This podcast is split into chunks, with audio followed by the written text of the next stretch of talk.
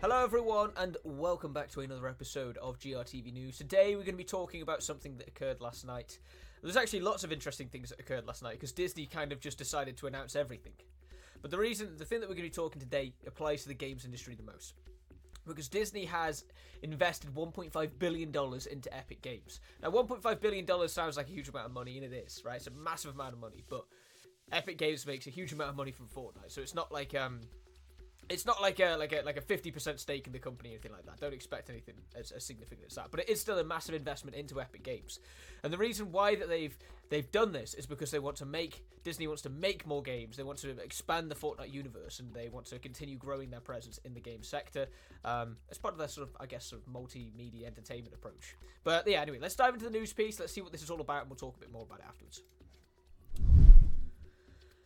Disney pays $1.5 billion for Epic Games to make games and Fortnite universes.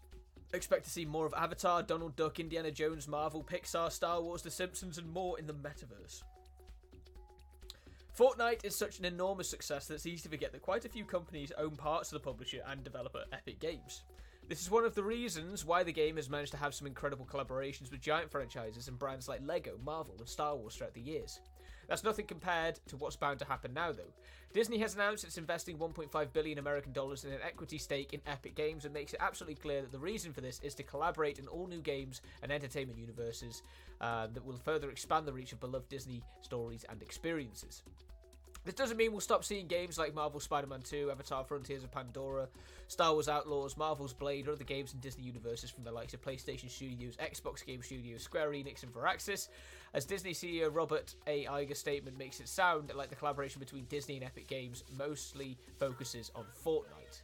And this is the quote. So, our existing new relationship with Epic Games will bring together Disney's beloved brands and franchises with the hugely popular Fortnite in a transformational uh, new game and entertainment universe. Does this mean that epic, these epic titles will be more like Le- uh, Lego Fortnite than Marvel Spider-Man and such? Time will tell, but expect to see a lot more Avatar, Donald Duck, Indiana Jones, Marvel, Pixar, Star Wars, The Simpsons, and Epic Games and Unreal Engine titles um, if slash when this deal is approved. How do you think this Metaverse 2.0 and Disney Infinity 4 sounds? And I think that's a very good way to frame it. Actually, it's sort of like Disney Infinity Four. Unbelievable to think they just had that many of the games, but um, but yeah, it's it's, it's it doesn't seem to be much more than um, a way to sort of tap into the massive player base of Fortnite, which continues to develop, continues to grow, continues to expand. Um, we've seen this before, anyway. There's, like I said, I think I think Fortnite hit a real turning point at the end of uh, 2023 when it released all those sort of additional games, uh, Lego Fortnite, Rocket Racing, those sort of things.